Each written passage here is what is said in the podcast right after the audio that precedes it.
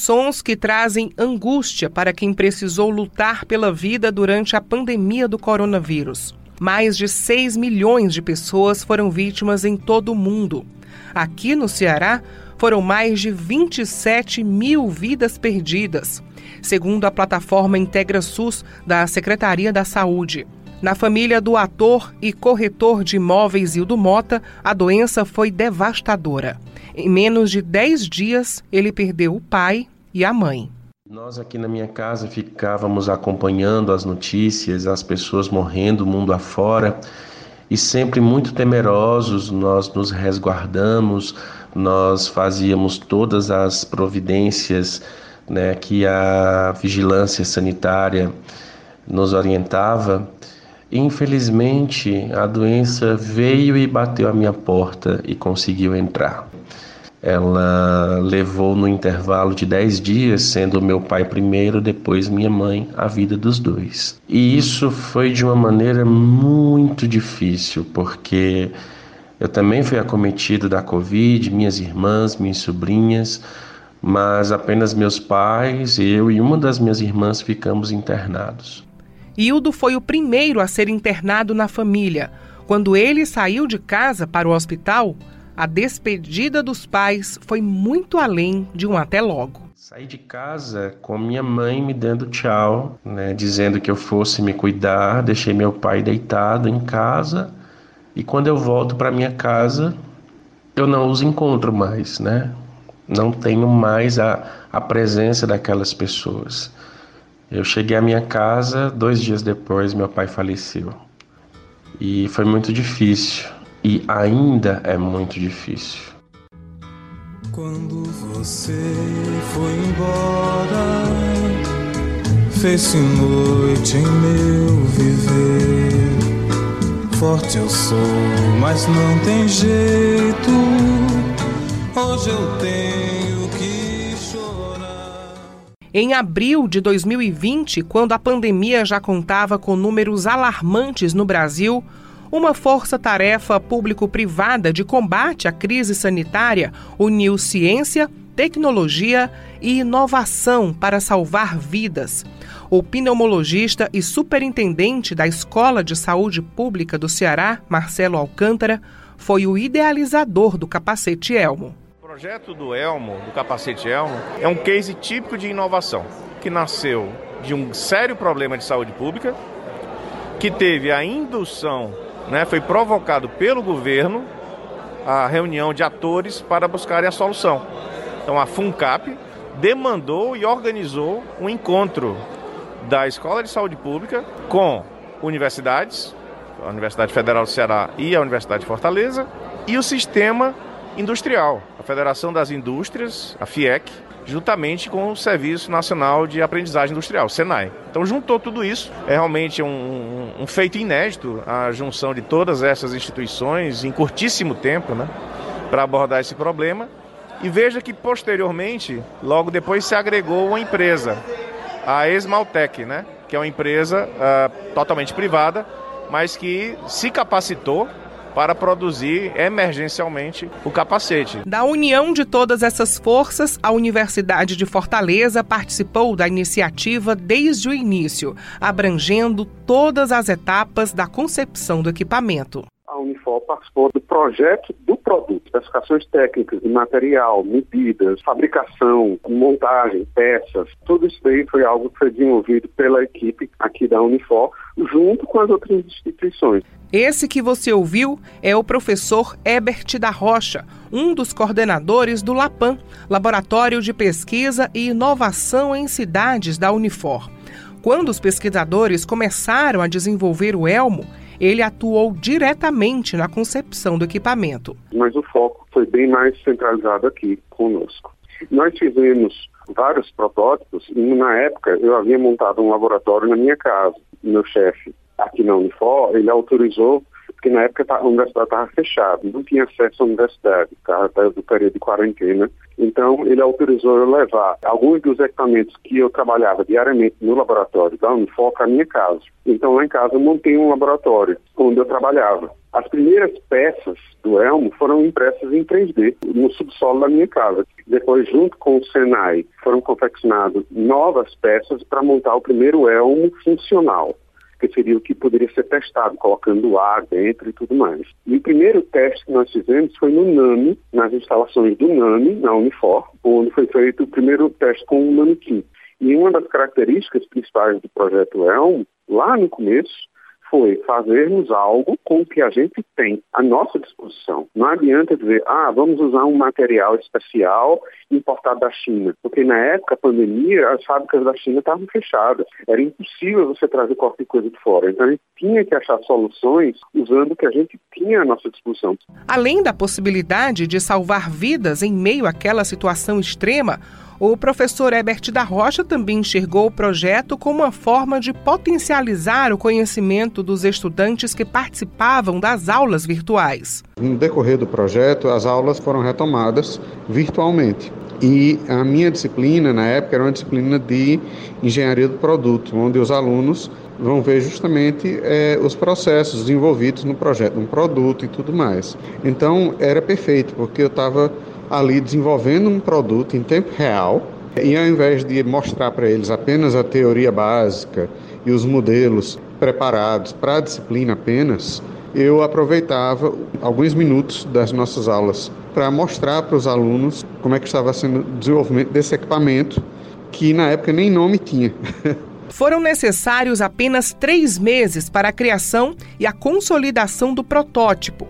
Para o vice-reitor de pesquisa da Unifor, Milton Souza, os resultados obtidos reafirmam a missão da ciência e da Universidade de Fortaleza em contribuir para o desenvolvimento da sociedade. Era importante que ele fosse testado antes no laboratório, até chegar em, em versões finais que pudessem ser usados, testados em seres humanos. A Unifor criou, inclusive, um equipamento para testar o elmo como se fosse uma pessoa respirando. Era um equipamento de respiração e esse equipamento poderia simular uma pessoa com Covid em diversas etapas da Covid, uma Covid menos avançada, uma Covid mais avançada, e com isso a gente conseguiu testar o capacete em laboratório. Uma das vantagens do elmo era a ausência de contato dos médicos, enfermeiros e fisioterapeutas com a respiração dos usuários, o que praticamente eliminava a possibilidade de contaminação uma das principais causas de adoecimento e morte de quem atuava na linha de frente. Após uma série de testes em laboratório, a esperança por dias melhores chegou em nome de Maria Irismar Moraes. Em junho de 2020, a aposentada de 72 anos foi a primeira paciente a se recuperar da Covid-19 após receber a hemoterapia no Hospital Estadual Leonardo da Vinci. Foi Deus que mandou eles aqui para me tirar dessa falta de ar, e me tirou e eu venci, graças Parabéns, a Deus. Parabéns, graças a Deus. Obrigado, Jesus. Esse áudio que você escutou foi gravado ainda no hospital. Hoje, recuperada, a moradora de Jaguaribe, no interior do estado, relembra a tristeza e o medo que sentiu ao ver tantas pessoas próximas morrerem pela doença. Com 70% dos pulmões comprometidos pelo vírus, Dona Irismar enxergou naquele tratamento uma luz no fim do túnel. Muita gente aqui. Teve uma mulher que foi sair para Fortaleza de noite e ela saiu para Quixaramubim de tarde. Aí ela faleceu com 64 anos. Chocou aqui a minha vida, viu? Eu estava lá no hospital no Leonardo há 13 dias. Tinha dia que eu não, saía nem da cama, a gente ficava lá sem ver família, sem nada. E aquele capacete, quando eu vi, eu senti, quando eu vi o capacete, ai meu Deus, vou ficar boa agora. Eu senti a, a luzinha lá no fundo do túnel.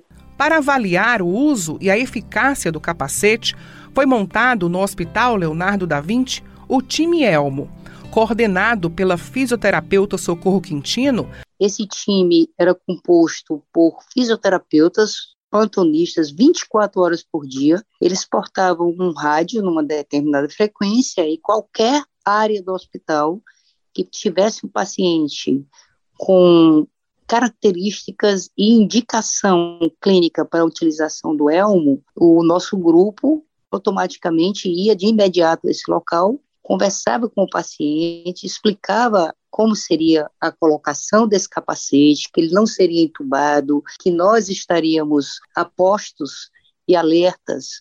E com o tempo a gente percebeu que a presença de um técnico de enfermagem mais próximo ao paciente dava mais segurança para esse doente. Acostumado a vivenciar tragédias ambientais, conflitos armados e outras situações de violência, o cearense e presidente nacional da Cruz Vermelha, Júlio Caos, se emociona ao falar da sua maior batalha pessoal. Ele testou positivo para a Covid-19 durante uma missão humanitária em Oiapoque, no Amapá. Poucos dias após receber o resultado, o quadro dele se agravou. Hoje, recuperado e curado, ele mesmo pode contar essa história. E essa realmente foi uma das guerras mais difíceis da minha vida. É... Eu pensei tanta coisa, né? Ficou assim, algo. Pensei, nossa, vou ter que botar o capacete, como é, como não é, é algo, é algo novo, né? Vai dar certo, não vai dar certo. Mas o, o Elmo, ele, ele fez com que eu não fosse entubado, né? Eu tive 78% de comprometimento bilateral dos pulmões e eu não fui para UTI por conta do uso do capacete. Eu respondi muito bem ao tratamento. Com o resultado bem sucedido dos testes clínicos, o capacete recebeu autorização da Agência Nacional de Vigilância Sanitária para a fabricação em larga escala. A Universidade de Fortaleza convidou a Esmaltec, empresa do grupo Edson Queiroz, para realizar a produção dos equipamentos. Rendex Ribeiro é gerente de engenharia de produtos da empresa. A Esmaltec, em parceria com o Senai e outras instituições, desenvolveu o capacete Elmo, gerando esperança por um novo sopro de vida. Isso comprova a importância da união entre as instituições e, principalmente, da valorização da pesquisa acadêmica. O desenvolvimento do capacete Elmo na Universidade de Fortaleza é um exemplo de que a ciência é capaz de aumentar a nossa expectativa de vida e encontrar alívio para os nossos sofrimentos. Alunos do curso de Engenharia Mecânica da Unifor, Cláudio Mateus e Ítalo Frota, sentem orgulho de fazer parte de um projeto tão revolucionário como o Capacete Elmo. Nesse tempo que a gente passou junto com, com os professores, eu consegui absorver isso, de que a parte da pesquisa é fundamental em tudo um dever cumprido. Até porque eu estava no aniversário, né? Uma coisa pessoal minha, mas estava no aniversário. E a minha tia chegou e, ah, Matheus, vem cá, quero te apresentar uma pessoa. Aí me levou até a mesa de um conhecido dela e disse, ó, oh, fulano, esse cara aqui ajudou a salvar a tua vida, né? E ele estava precisando muito desse elmo conseguiu e escapou, né? Esse colega dela. Então, quando ela falou isso, caramba, o negócio é, é grande, o negócio funciona. Inclusive, eu usei o elmo como forma de teste, né? Dentro de uma situação controlada, lá na escola de saúde pública. Senti ali naquele momento como é que estava a, a, a recepção do paciente perante aquele equipamento. Esse projeto do elmo, a gente já meio que participou do projeto vinculado totalmente com a prática. As pesquisas que nós fazíamos lá no laboratório Lapan, eles já eram vinculados com a prática junto ao pessoal do hospital, ao pessoal que estava na parte da frente da, da pandemia, e isso é muito legal, porque não fica aquela pesquisa monótona, não fica aquela pesquisa que você não sabe se vai dar resultado ou não, e ver que o projeto realmente deu certo, foi uma honra e um prazer trabalhar com o Cláudio e com as pessoas que, que realmente fizeram a diferença para que todo esse projeto tivesse o êxito que teve. Se no início da pandemia os idosos eram a grande preocupação, hoje ela está voltada para o outro extremo, as crianças. Por isso, o capacete de respiração assistida vai ser adaptado para este grupo. O Elminho a gente não tem ainda só a ideia, não tem nada físico dele, né? Porque tem que mudar a estrutura. Aí para mudar a estrutura física do Elmo, a gente tem que construir um novo laboratório de construção do equipamento. Esse laboratório atualmente está lá na Esmaltec, que é a fabricante do equipamento. O legado do capacete Elmo vai muito além da recuperação de pacientes acometidos pela Covid-19. O idealizador Marcelo Alcântara explica que atualmente o capacete também é utilizado no tratamento de outras doenças respiratórias. Ele serve para qualquer pneumonia que cause esse tipo de alteração, seja uma pneumonia por outros vírus, seja uma pneumonia bacteriana, né, causada por bactérias, seja até mesmo uma tuberculose, por exemplo. Além disso, das pneumonias, ele serve para situações em que o pulmão está encharcado de sangue, como no edema agudo de pulmão, por insuficiência cardíaca, e condições como pós-operatório. Desde a criação em 2020, o capacete Elmo já salvou mais de 40 mil vidas em todo o país. Você lembra da história do Hildo que contamos no início dessa reportagem?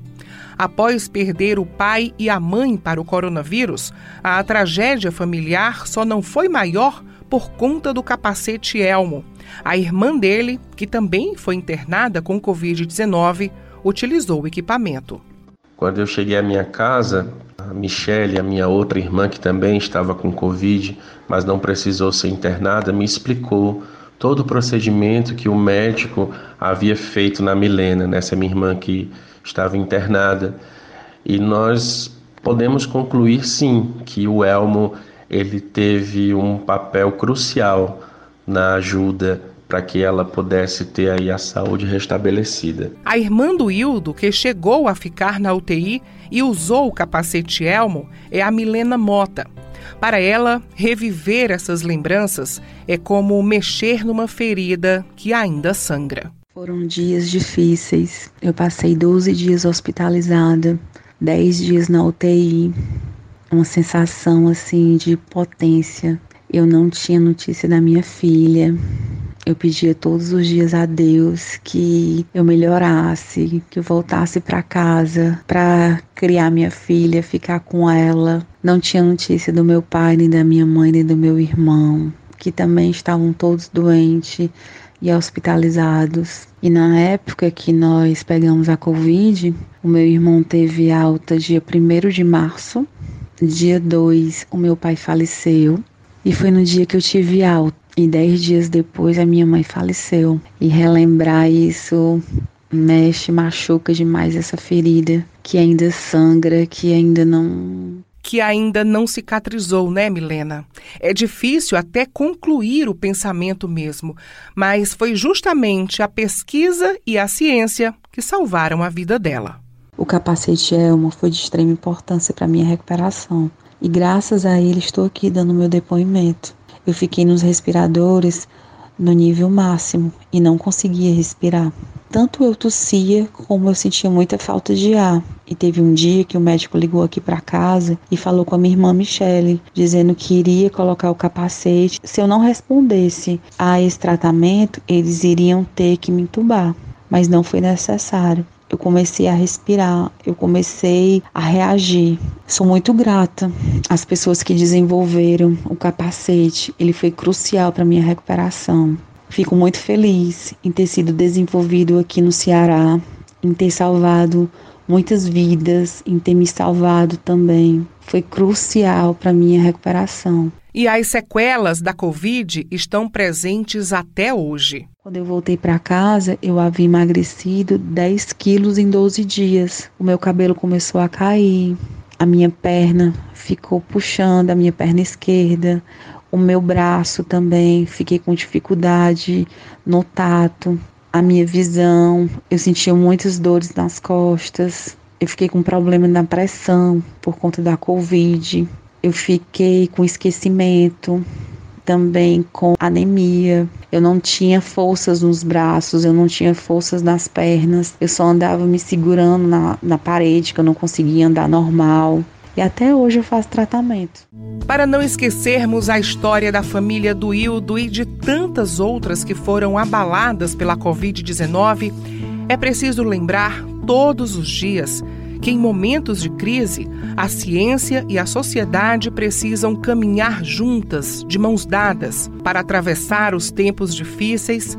Elas são o fio e a costura para tecer a esperança em dias melhores. Essa reportagem tem produção de Beatriz Irineu, Daniela de Lavor, Liana Ribeiro e Rita Damasceno. Locução de Daniela de Lavor. Sonoplastia de Beatriz Irineu.